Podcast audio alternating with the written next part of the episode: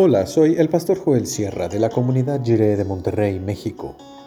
Gracias por escuchar esta breve reflexión devocional y que el Señor esté contigo ahora y siempre.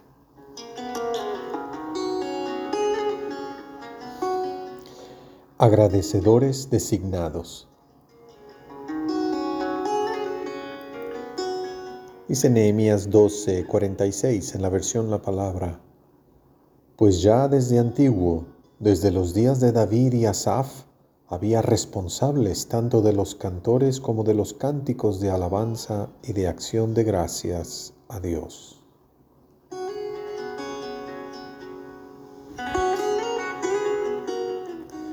La palabra agradecedores no existe oficialmente, pero sirve para identificar a quien tiene la tarea de dar gracias.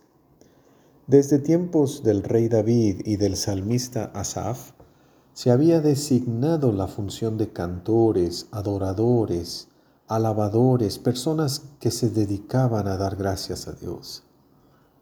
Se requiere la función de los agradecedores porque la devoción, la piedad, la oración, la adoración es un asunto comunitario.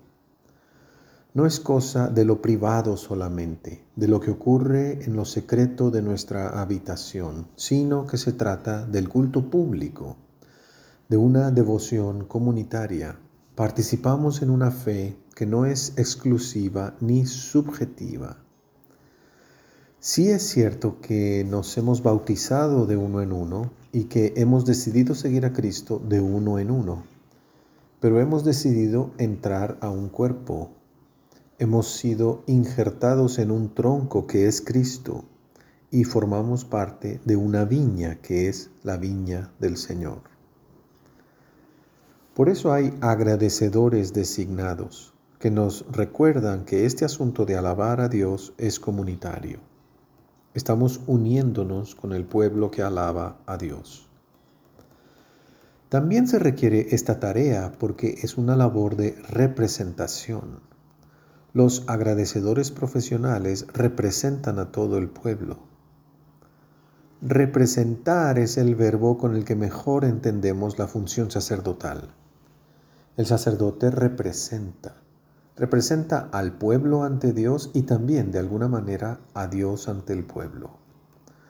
Por eso en esta función de agradecedores designados, de cantores, los coros que dedicaron la muralla de Jerusalén representaban a todo el pueblo.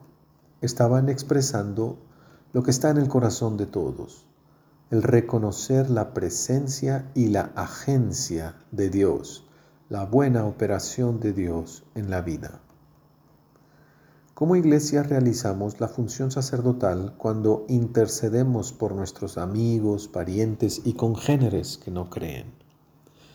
Como dice el poema Tú de Amado Nervo, damos gracias a nombre de quienes no pueden hacerlo.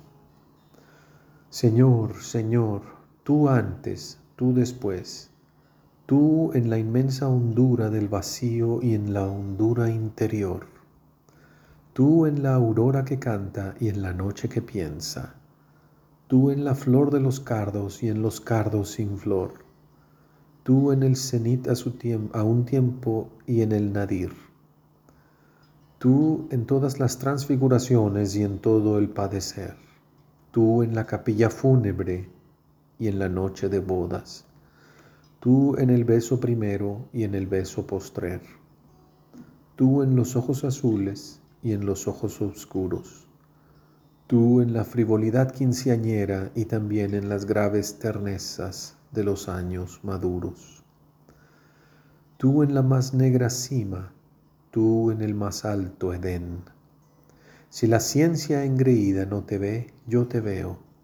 Si sus labios te niegan, yo te proclamaré. Por cada hombre que duda, mi alma grita, yo creo, y con cada fe muerta se agiganta mi fe.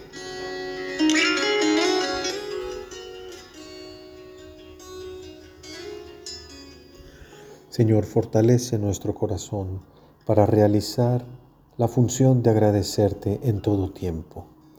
En el nombre de Cristo, nuestro único y suficiente Salvador. Amén.